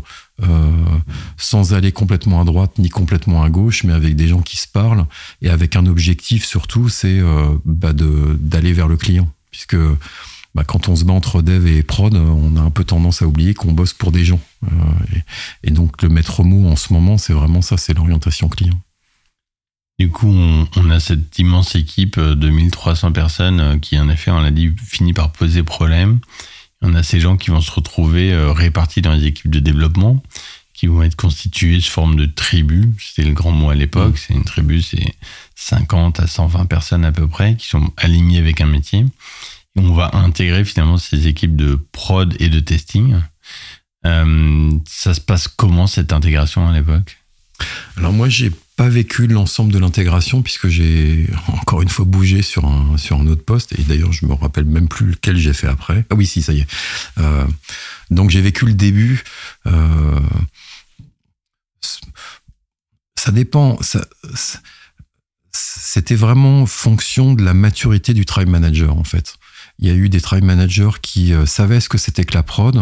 Tu l'as été d'ailleurs. Euh, euh, bah, quand on vient de la prod, on comprend que voilà, c'est pas aussi facile. et donc, dans on va dire 50% des cas, ça s'est plutôt bien passé puisque le tribe manager avait une vraie conscience de production, de sens du service, relation client. Chez d'autres, ça a été un peu plus compliqué, donc c'est pour ça que certaines des ex-populations de production euh, sont un peu flétries à ce moment-là, euh, et il a fallu raviver ça avec le, renforcement de, tout ce qui était DevOps. Euh, et l'histoire a montré en fait que bah, que le que DevOps et que la production, c'était l'origine de la création de ton entreprise en fait, hein, bah, était essentielle. Euh, donc il y a eu un moment de flottement et maintenant c'est, je pense que ça s'est un peu, euh, ça s'est un peu tassé. Dans les autres banques, euh, certaines banques, c'est un peu comme comme un pays qui passe de pas de téléphone au téléphone portable directement. ça a été plus facile puisqu'il n'y a, pas eu cette phase de transition puisqu'on était un petit peu en avance par rapport par rapport à d'autres. Donc, donc là maintenant, je pense que tout le monde est dans une forme de normalisation de ce que c'est que la production, le développement et, et la relation client. Du coup, on l'a dit, tu as, quand même géré une des plus grosses équipes de prod euh, en Europe, très clairement. Euh, dit? Autant que je sache. C'est quoi une équipe de prod efficace? Et comment on, parle d'efficacité ou comment on qualifie l'efficacité d'une équipe de prod? Je pense que c'est d'abord des valeurs. Euh, et la première, j'ai souvent parlé de clients on, est là pour aider les gens, on est là pour euh, faire en sorte qu'ils puissent faire leur job. Euh, et donc la, valeur, c'est la, dédication à destination de nos, nos, clients. C'est la première chose. La deuxième chose, c'est l'organisation. Il faut une structure implacable, avec des process implacables, incident management, problème management, escalade, communication, rétrospect, tout, tout, tout ce qu'on trouve dans les livres actuellement. Euh, si on n'a pas cette organisation-là, euh, on peut pas tenir le, le, choc avec tout ce qui se passe en ce moment. Puisqu'on on fait quand même voler un avion en même temps qu'on change les réacteurs, l'intérieur de l'avion, éventuellement le pilote euh, et, et, le mode de combustion. Donc c'est pas fastoche non plus à faire. Donc des valeurs, une organisation, une sélection euh, des gens, puisque tous, en fait, si ça marche, c'est les gens. Euh, et donc un, recrutement très très précis basé sur la personnalité des gens. donc certains vont hurler, mais on fait pas du support quand on est introverti. Euh, on fait pas du support quand on n'a pas envie. On parlait tout à l'heure de reconnaissance ou de sauver le monde. Euh, et donc, des fois, la greffe ne marche pas, en fait. Et donc, il faut, faut être très, très euh, sharp sur, euh, sur la manière de, de recruter les gens. Et, et, j'espère que tu ne parleras pas de la manière dont, je t'ai recruté. Je vais euh, résister. Puisque à l'époque, on, mettait les gens dans des situations quelquefois délicates euh, pour s'assurer qu'ils allaient tenir le choc. Mais je confirme que pour le coup, 100% euh, de l'entretien qu'on a fait ensemble en 2002 était que sur de la perso. Mm. Et c'est bien ça qui m'a déstabilisé alors que je sortais d'une séquence où j'avais fait 35 entretiens. J'étais ultra rodé et tu as réussi à me retourner en, en deux minutes. C'était assez exceptionnel. Et il y a certaines des questions que tu m'as posées à l'époque que je continue à poser en entretien. On va faire gaffe hein, parce qu'elles sont peut-être plus euh, politiquement correctes. Politiquement correctes, oui. Euh, en tout cas, euh, on va garder cette idée que pour recruter dans la prod, en effet, il y a un énorme sujet sur la personnalité mm. et le sens du service, la relation client. T'en as parlé. Ce moteur-là, aller chercher des gens qui ont besoin d'avoir ce moteur-là. Mm. on en a on a parlé de Carviel, des subprimes très vite. C'est quand même, on, a parcouru aussi des années où dans le monde bancaire, il s'est passé des trucs assez fous. Euh, l'arrivée du régulateur, euh, passage d'années où on cramait beaucoup d'argent d'investissement euh, vers beaucoup de réduction de coûts. On est passé par des phases d'élections américaines ou européennes qui ont énormément déstabilisé les systèmes politiques et donc les bourses, parce que les bourses, c'est mmh. aussi le thermomètre euh, de ce qui se passe dans le reste du monde. On a eu le Brexit. Euh, on a quand même voilà, des moments fous, mmh. euh, surtout vu des marchés. C'est quoi Il y a un de ces moments-là en particulier qui t'a marqué ou quelque chose autour de, de ton rôle qui, qui a pu te marquer? Bah, Je vais prendre ma, mon expérience à Londres. Hein, donc, euh, donc, après cette équipe de prod, je, je suis CEO de, de, de l'informatique de la banque d'investissement et je repars à Londres euh, cette fois-ci pour être le, le, responsable de, de, Londres. On est en plein Brexit. Recertification obligatoire de, des, des, banques, donc deux régulateurs en face de nous qui nous demandent d'expliquer euh, comment est-ce qu'on fait notre prod, comment est-ce qu'on développe, quelle est notre stratégie vis-à-vis -vis des gens c'est 1200 pages de documentation euh, à, pondre. Euh, passer à la moulinette des régulateurs, je me retrouve euh, un jour euh, devant 12 personnes qui m'interrogent, qui m'interrogent pendant 3 heures d'affilée euh, sur, nos, sur nos process. Derrière moi, j'ai euh, 10 chaises et sur chaque chaise, il y a un dossier. La prod, le développement, la stratégie technique.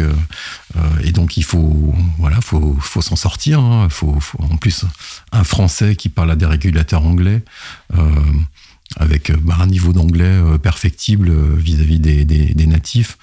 Euh, et cette, euh, ce passage-là, tous les business y sont passés. Hein. L'intégralité de la banque a été passée au crible euh, à un moment où bah, la population anglaise est, est, déchirée entre le Brexit ou le Remain. et ça, ça a été, ça a été pour l'ensemble de la banque à, à Londres pas forcément vu beaucoup à l'extérieur, mais un vrai, euh, un vrai creuset de cohésion euh, pour, pour l'ensemble de, de, de, la banque à Londres. On, on, a, on, a, on a réussi, hein, sinon on aurait fermé, donc on a réussi à, à, à, se refaire certifier. Et ça, ça a été vraiment un boulot. Euh, les, juristes, la compliance, les gens qui font du risque, la HR, donc vraiment tous les départements travaillent ensemble dans un seul et unique objectif que de se recertifier et de faire en sorte que les loupes ne, grossissent pas plus sur la générale que sur d'autres sur d'autres banques. Ça, ça a été fantastique. Une belle cohésion. Euh, dans tout ça, là, ton parcours, il est quand même fou il y a énormément d'adrénaline, euh, de changement, de transfo, euh, euh, voilà, de, de, construction et d'agression. Comment euh, comment t'arrives à décompresser? Comment t'arrives à gérer cette pression-là? Euh, Pas pas bien. Peut-être, en fait, la passion, quoi, c'est une vraie passion, la passion de mon travail, hein, m'a permis de tenir, de de pas beaucoup dormir, de de me retrouver euh, à gare dans un aéroport à tirer ma valise euh, en sachant que deux jours après il fallait que je reparte. Euh, je pense qu'il m'a fait tenir, c'est la passion et le stress. Hein, donc ça c'est connu, hein, le, le, stress, l'adrénaline en fait, ça, ça fait tenir. Je me suis pas beaucoup occupé de moi-même, ce qui, ce qui fait que à deux fois dans ma carrière, je me suis retrouvé euh, un peu par terre, ce qu'on appelle les burn-out, euh, donc euh, plutôt un léger, un deuxième plutôt plus, plutôt sévère, mais qui a pas duré très longtemps parce qu'en fait, moi, ce qui me sauve, c'est de bosser. Donc, euh, donc je me suis retrouvé par terre. Ça a duré euh, deux mois, on va dire, et puis bon, bah, voilà, je suis reparti comme en 14. Euh, la décompression, euh, euh, bah, des gens, ça serait leur famille, d'autres, ça serait des passions. moi, malheureusement, je passer à un autre sujet dans le cadre professionnel, c'est une forme de décompression. Donc de faire plein plein de sujets différents et de et de se gratter la tête sur comment on va pouvoir attirer les meilleurs talents, alors que une heure avant on a parlé du plus gros problème de prod du mois. Bah, c'est ça qui me permettait de, de, de décompresser. Maintenant j'ai un peu changé, alors je suis plus vieux. Hein. Euh, donc je sais qu'il faut que je prenne l'air, que, que j'aille respirer, euh, que, que, je fasse du sport. Euh, voilà, donc je vais vous faire, je vais pas faire la liste de tous les trucs qui sont bons pour euh, l'être humain, mais euh, en tout cas, je sais qu'il faut que, j'avance un petit peu sur ces sujets-là. Tu as une passion quand même depuis pas mal d'années, donc tu l'as, tu l'as dit, c'est, le rock. là aussi, ce que je trouve génial, c'est que tu as porté ta méthodologie, ta passion là-dedans. Euh, tu veux nous raconter un tout petit peu en résumé la partie de Six Floors Under mmh. parce que c'est aussi une aventure entrepreneuriale. Mmh. C'était des gars de la prod hein, pour l'immense majorité. Bah, en fait, euh, euh, pendant mon burn-out, je, je, réfléchissais en me disant comment je vais pouvoir retrouver de l'énergie et, et, et, retourner au travail sans avoir les mains qui tremblent, ce qui est un des effets du, du burn-out. Et je me suis dit tiens ben bah, ça faisait longtemps que j'avais pas fait de musique, euh, puisque j'en faisais quand j'étais ado. Bah, je monter un groupe de rock. Euh, et euh, on va se donner un objectif, c'est que dans six mois, on va, on va jouer dans l'amphi.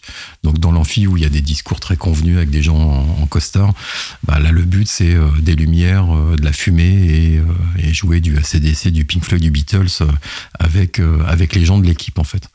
Bon, pour ceux qui savent pas, la Société Générale on va dire deux grandes passions, c'est euh, le rugby et la musique baroque. Classique. Ouais, classique mmh. globalement. On est quand même assez loin Ouais. euh, d'ACDC. On est un peu loin du, du, du truc. Et donc, euh, j'en profite pour faire des. Je faisais des déjeuners, euh, des petits déjeuners régulièrement avec toutes les équipes. Et bah, finalement, une des questions que je leur posais, c'est y a-t-il des musiciens euh, parmi vous? Et de fil en aiguille, on a trouvé plein de musiciens, euh, dont, dont certains n'avaient pas touché à, à leur guitare ou leur batterie depuis des années. Et je leur ai euh, partagé ce, ce, ce projet-là. Deux, trois personnes m'ont aidé à, à faire le recrutement. Et.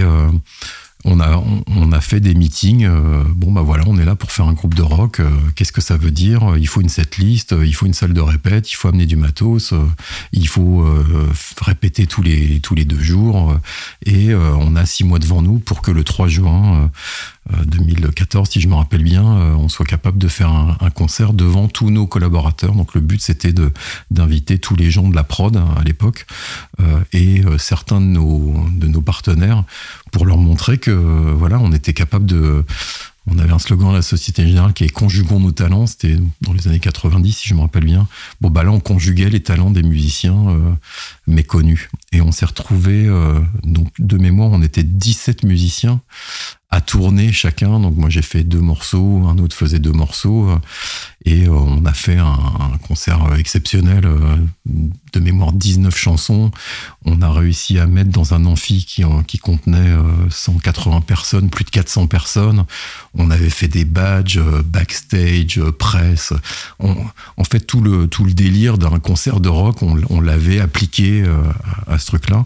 On faisait ça le soir et euh, le, midi. Ça s'est su. Euh, et un, collègue de l'Ixor, qui est, maintenant une filiale de, la Générale, au passé chez Amundi, me, contacte et me dit tiens, il y a une association humanitaire aux États-Unis qui est spécialisée dans les concerts de rock dans les marchés financiers, qui, ce qui leur permet de lever des fonds euh, pour équiper les, enfants qui ont sauté sur des mines en prothèse. Est-ce que ça t'intéresse Euh, Le concert est à New York? Je dis bah là on n'est pas trop prêt, euh, on en reparle. Et puis de fil en aiguille, l'année d'après, on s'est retrouvé prêt et euh, on a pris l'avion. Donc là, on avait, euh, on était huit. On a pris l'avion avec nos guitares.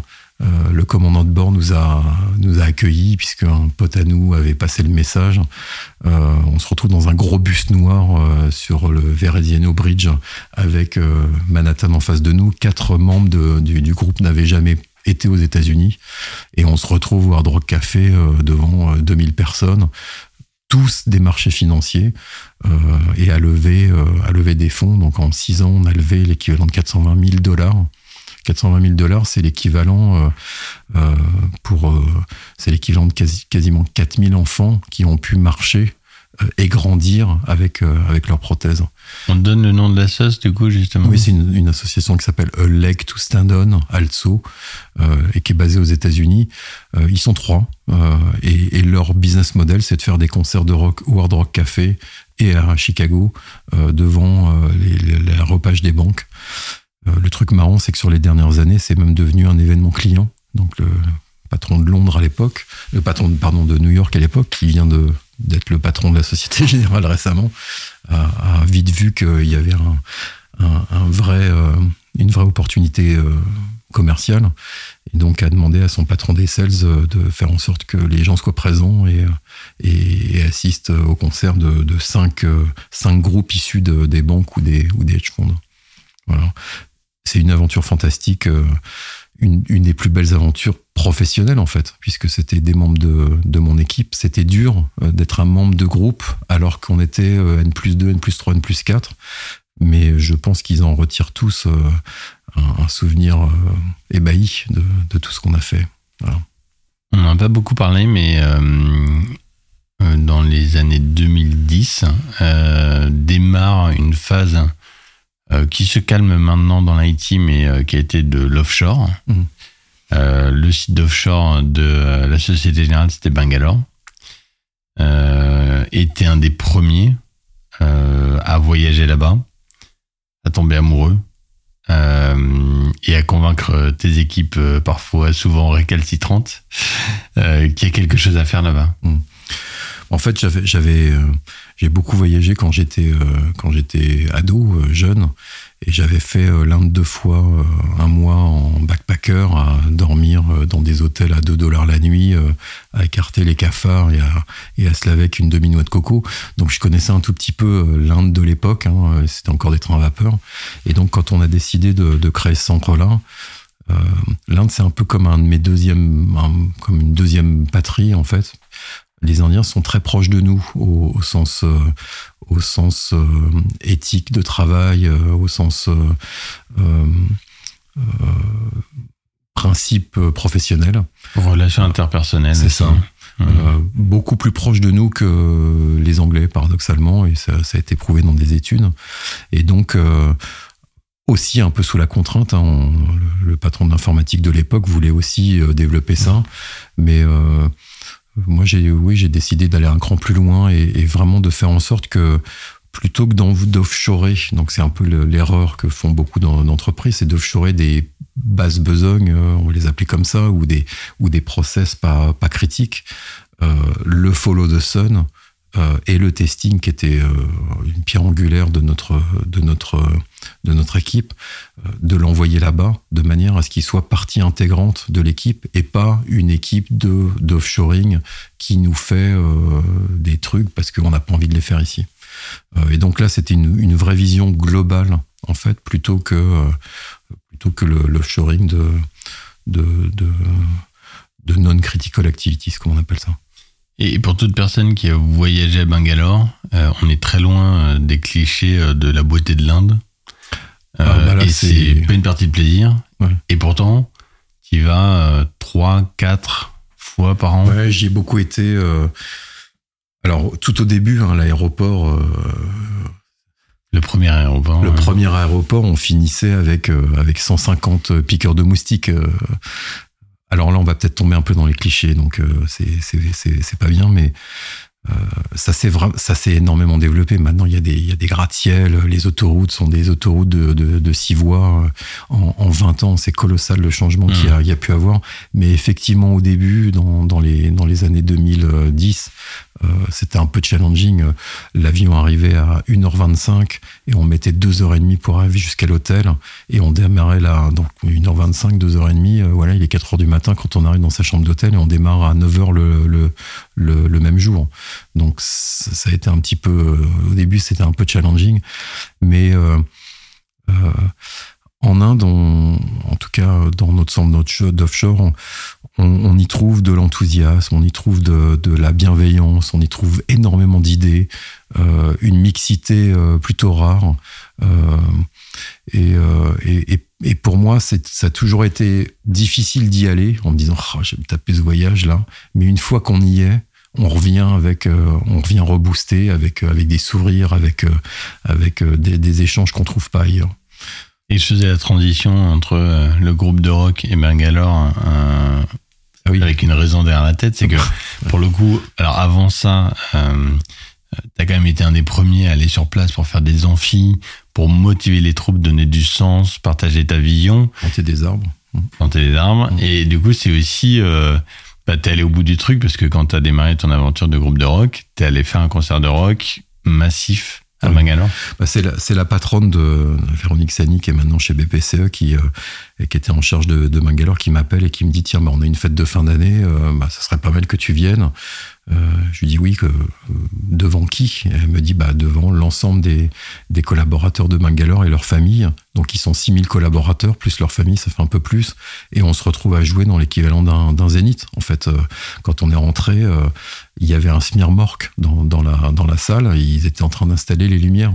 C'est un des concerts les plus faramineux qu'on ait jamais fait. C'est et, beaucoup de pression parce que là, pour le coup, jouer du rock devant des Indiens. Il n'y a pas de culture rock en fait en, Inde. Donc on a commencé par jouer un morceau indien qu'on avait rockifié, euh, qui fait que quand on a joué les premiers accords et que le chanteur euh, s'est mis à, dire Sada, qui est, le, qui est le, nom de ce... Les 5000 se sont mis à hurler et on s'entendait plus. Génial. Question liée, euh, tu as toujours euh, eu un goût très fort à garder le contact avec le terrain y compris euh, les tout jeunes arrivés ou les stagiaires, alors qu'on l'a dit, tu as piloté des équipes de plusieurs milliers de personnes. C'est rare, c'est dur, c'est confrontant. Tu peux nous donner quelques recettes pour les, voilà, les patrons qui écouteraient bah, déjà, pourquoi je le fais, c'est que j'ai commencé au plus bas de l'échelle, en fait. Hein. Et, donc, euh, il faut jamais euh, oublier d'où on vient. Et ça, c'est, j'ai toujours essayé de me l'appliquer. Euh, la deuxième chose, c'est on, engage les gens quand on, engage, quand on, quand on se regarde. donc, je vous ai souvent dit à l'époque, si tu connais pas la couleur des yeux de tes collaborateurs, bah, t'es pas un bon manager. C'est un peu cliché, mais c'est un peu le résumé de tout ça et euh, garder le contact avec les, avec les jeunes, euh, 10 ans, maintenant 20 ans, même presque 30 ans de, différence, bah c'est aussi euh, s'abreuver de leur énergie, s'abreuver de leurs idées. Et il y a plein d'idées qui sont ressorties comme ça en discutant avec eux. Euh, tiens, on pourrait faire comme ça, on pourrait faire comme ça. Euh, et donc, je suis passé d'un management peut-être directif, très très directif au début des années 2000, à un management maintenant très très collaboratif. pardon, où, le but c'est bah, d'écouter les gens et de, de, prendre le meilleur d'eux-mêmes. Et plus ils sont écoutés, plus ils seront motivés en fait. Et donc là, tu organisais euh, des petits déjeuners, euh, des after-work. J'ai beaucoup grossi. euh, bon, alors à l'époque, tu fumais beaucoup aussi, donc tu discutais énormément. Euh, dès que tu étais dans un ascenseur, tu posais des questions. C'était un enfer pour tes managers N-1 et N-2 parce qu'on savait que voilà, si tu croisais quelqu'un euh, de, nos, équipes dans un ascenseur ou dans un couloir, tu allais lui poser des questions. Et s'il connaissait pas les réponses, on allait se faire allumer. Mais c'était en même temps génial parce que pour le coup, il y avait un court-circuitage, hein, des circuits classiques. Et la personne sur le terrain avait l'occasion de discuter avec un patron de 2300 personnes alors qu'il était arrivé il y a deux jours. Ce que j'aimais bien, en fait, c'était de, ne pas me présenter parce que certains ne savaient pas qui j'étais. Et en fait, comme ça, ça me permet de poser vraiment des questions bêtes. Euh, et donc, je me suis retrouvé dans des, dans des situations où, euh, où, même pour rigoler, je disais, mais bon, t'es manager et le patron, qu'est-ce que t'en penses? Et le gars parlait donc au patron de PRD. et ça a été assez, euh, ça a été assez marrant. il y a eu quelques anecdotes, en effet. Euh, bon, on a déjà exploré énormément de choses. Merci beaucoup, Xav. Euh, on va passer sur les, sur les, les questions euh, qui ont précédé la, fin de ce podcast. Euh, J'en ai une première euh, que je t'avais pas donnée. elle est d'actualité puisqu'on en parle beaucoup en ce moment et c'est aussi un sujet sur lequel tu as, as, travaillé. Aujourd'hui, on a une proportion des femmes dans l'IT qui est un problème en France, qui est un vrai problème. Euh, c'est peut-être encore pire dans la prod. J'ai pas les stats, mais voilà. En tout cas, il y en a clairement pas assez. Toi, tu vois le sujet comment? Euh, Tu as été, on n'y est pas passé, mais tu as été enseignant euh, dans, une grande école. Comment on fait euh, Pourquoi et comment on fait pour régler ce problème? Je pense que la source de ça, ça se passe à l'école primaire. On est encore dans un, dans un, dans un système où, pour une raison que j'ai pas beaucoup analysée, euh, on va mettre les gars sur, sur les maths. et on va mettre les filles sur les, les compétences un peu plus molles, on va dire. Quoi. Et, et on les préprogramme en fait.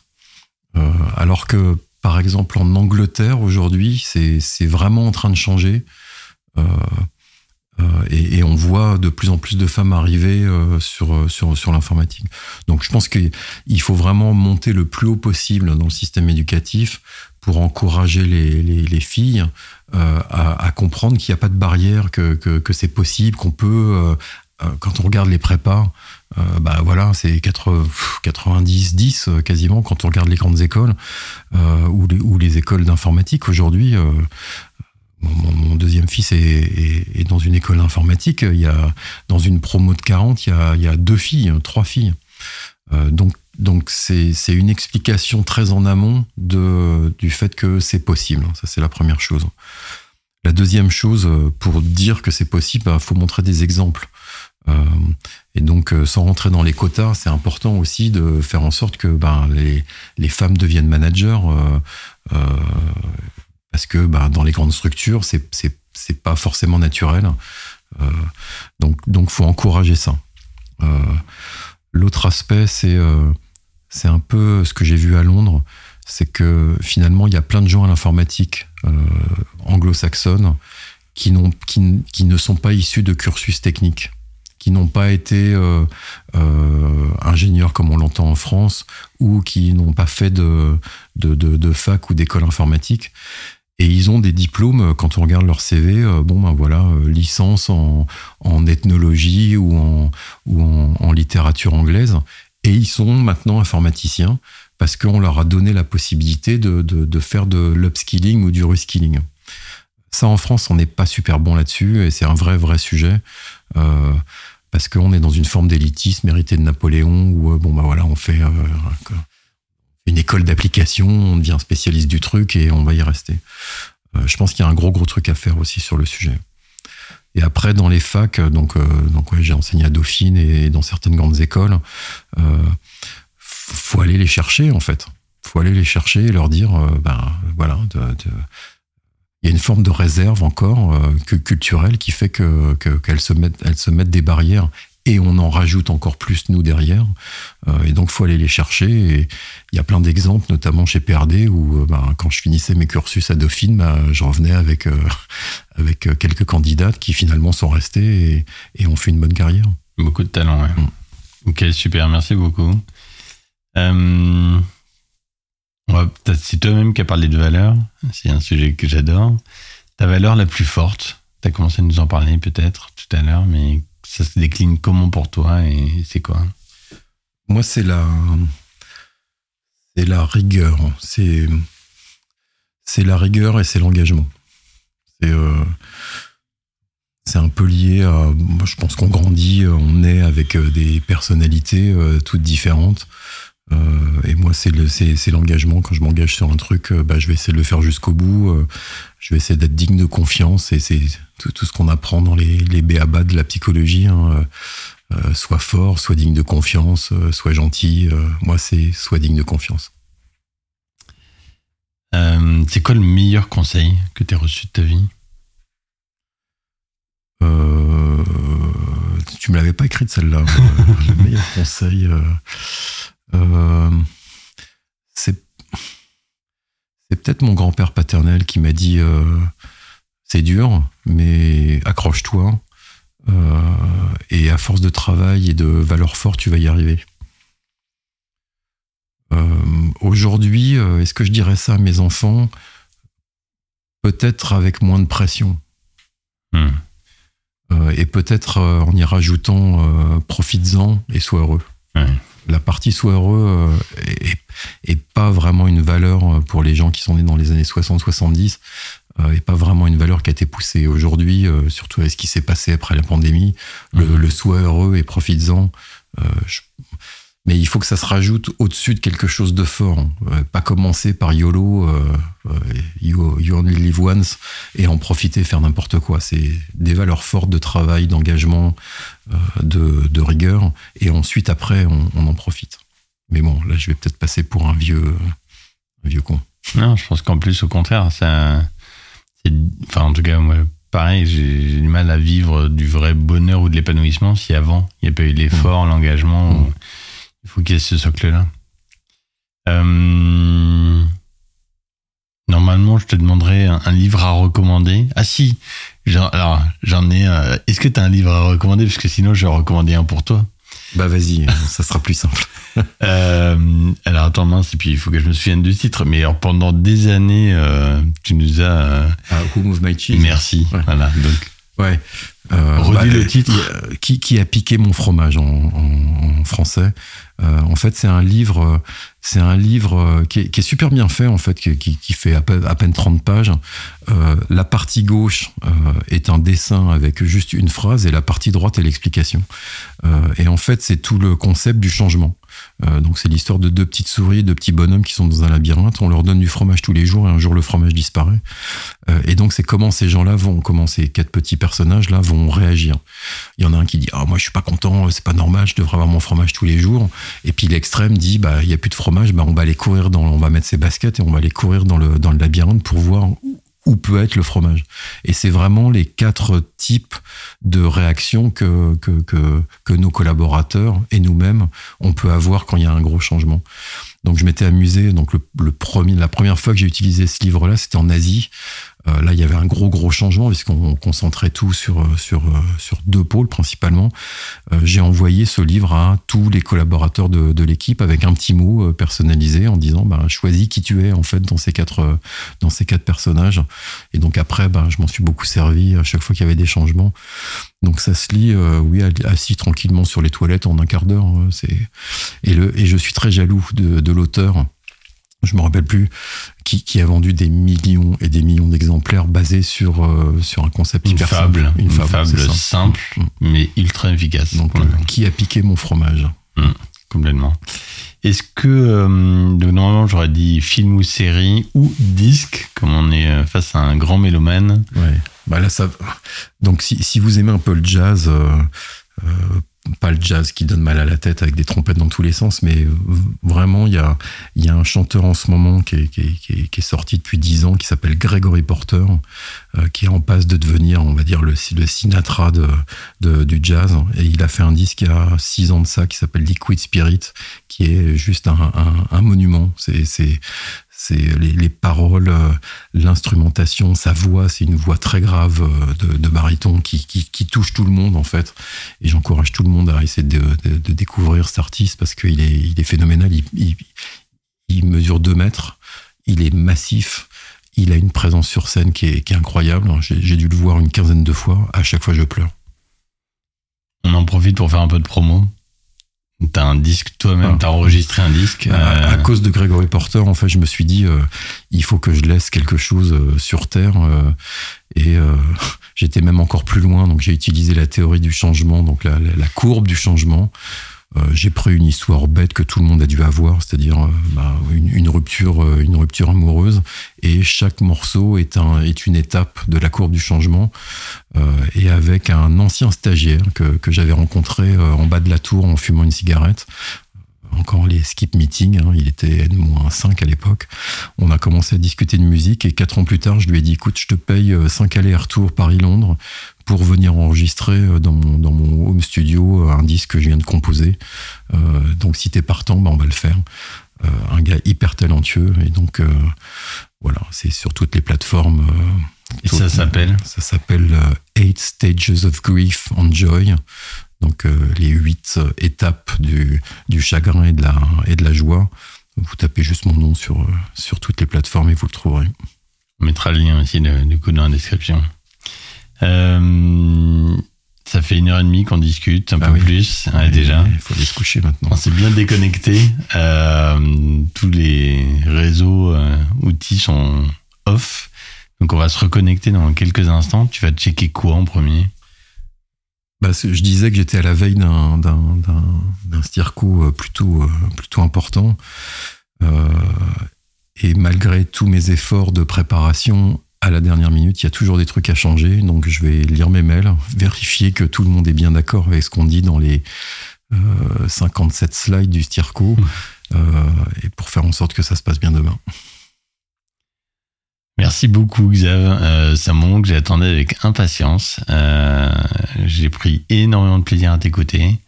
On a appris plein de choses sur ton parcours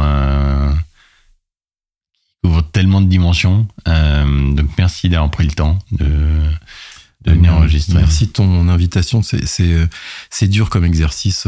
Je, je, déteste euh, parler de moi ou qu'on parle de moi. Euh, c'est souvent en mal puisque et et j'espère avoir passé un certain nombre de choses qui aideront les, les gens à peut-être progresser plus vite que, que j'ai pu progresser et peut-être avec moins de, de souffrance de temps en temps. Merci beaucoup, Xavier. Merci, Emery. Merci à toi d'être resté jusqu'à la fin de l'épisode. Abonne-toi au podcast, partage avec tes collègues et tes amis, dis-moi ce que tu en as pensé sur LinkedIn et laisse des commentaires, des likes, ça fait toujours plaisir. Je te donne rendez-vous au prochain épisode.